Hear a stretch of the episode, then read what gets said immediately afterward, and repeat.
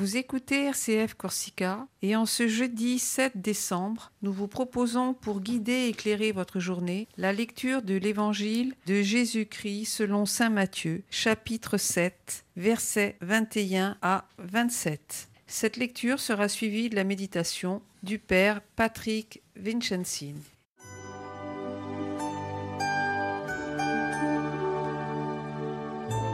Évangile de Jésus-Christ selon Saint Matthieu. En ce temps-là, Jésus disait à ses disciples, Ce n'est pas en me disant, Seigneur, Seigneur, qu'on entrera dans le royaume des cieux, mais c'est en faisant la volonté de mon Père qui est aux cieux.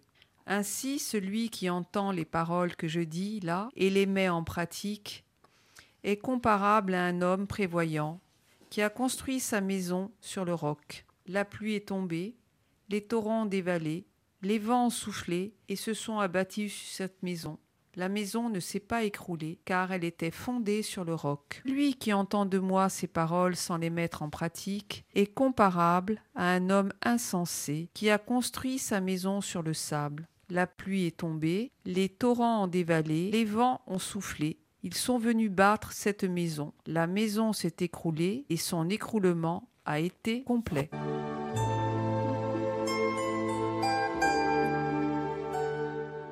Bonjour. Nous continuons notre méditation de l'Avent avec l'évangile de Matthieu, chapitre. Celui qui entend les paroles que je dis et les met en pratique, dit Jésus, accomplit la volonté de mon. Celui qui entend ces paroles et met en pratique construit déjà ici sur terre, pourrions-nous dire, sa demeure éternelle, construit sur le roc stable qui est Dieu lui-même, et non pas sur le sable.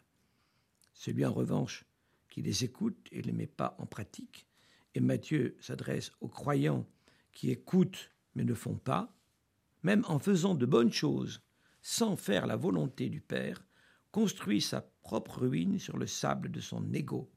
Car on peut bien dire Ah, moi, je ne fais pas ceci, je ne fais pas cela, mais je suis quelqu'un de bien. Mais ça, c'est l'ego qui se manifeste. Ce n'est pas la volonté du Père en moi. Ainsi se conclut le discours sur la montagne de l'évangile de Matthieu. Il déclare son importance pour le destin des hommes.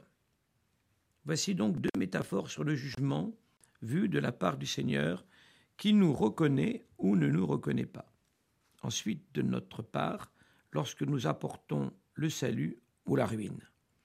Le jugement sur notre vie de croyant n'est pas soumis à un quelconque arbitraire que Dieu utiliserait, mais à notre liberté de faire ou pas selon sa parole. Matthieu se trouve devant une communauté charismatique, riche de foi et d'enthousiasme. Elle adore le Seigneur en son nom. Elle fait des prophéties, ne le nions pas, des miracles et chasse les démons. Mais ça ne suffit pas. Sans l'amour, tout est inutile.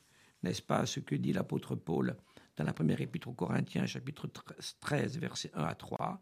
J'aurais beau parler toutes les langues des hommes et des anges, si je n'ai pas la charité, s'il me manque l'amour, je ne suis qu'un cuivre qui résonne, une cymbale retentissante.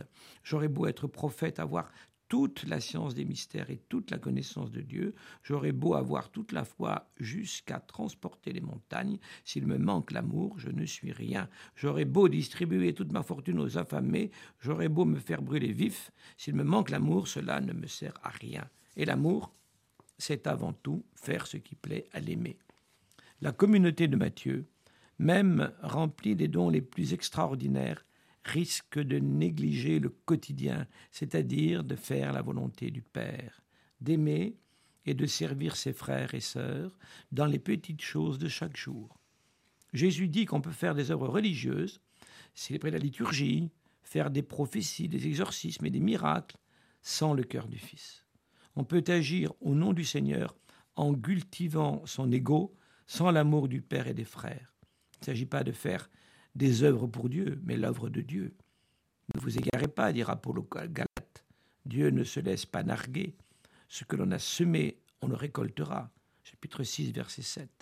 Celui qui aura semé sera reconnu, sinon il sera stigmatisé comme un opérateur d'iniquité qui n'a pas agi selon la loi de l'amour. La deuxième partie de cet extrait que nous avons lu aujourd'hui, la même chose est répétée avec une perspective inversée. Si auparavant nous regardions le chemin à parcourir, maintenant nous regardons le but du chemin. La maison que nous construisons maintenant durera moins longtemps que ce jour-là, selon que nous avons ou non suivi ses paroles. Celui qui le fait est un imbécile qui construit sur du sable. Les mêmes adversités s'abattent sur les deux, mais avec des résultats différents. La maison de l'un demeure, celle de l'autre s'écroule. Le sage construit dans le temps la demeure éternelle, qui résiste à toute adversité. L'insensé construit sa propre ruine qui s'effondre sur lui, et on en voit des gens qui s'effondrent. La conclusion souligne l'étonnement des foules devant son enseignement. Sa parole non seulement explique comme les scribes, mais elle a l'autorité de Dieu lui-même. Jamais un homme n'a parlé ainsi. Jésus est le premier à écouter et à mettre en pratique ce qu'il a reçu du Père. Il est le Verbe fait chair. L'Église, la communauté chrétienne, écoute et accomplit la parole, continuant dans sa propre histoire l'incarnation du Fils. Essayons de recueillir ces paroles aujourd'hui et d'en vivre à la veille de cette fête de l'Immaculée Conception, en cette vigile, avec toute l'Église, soyons-nous aussi capables d'accueillir la nouveauté du Père pour que, dans le Fils, nous puissions, avec l'aide de l'Esprit, le reconnaître comme celui qui nous demande d'accomplir sa volonté, qui est parfaitement de nous rendre heureux.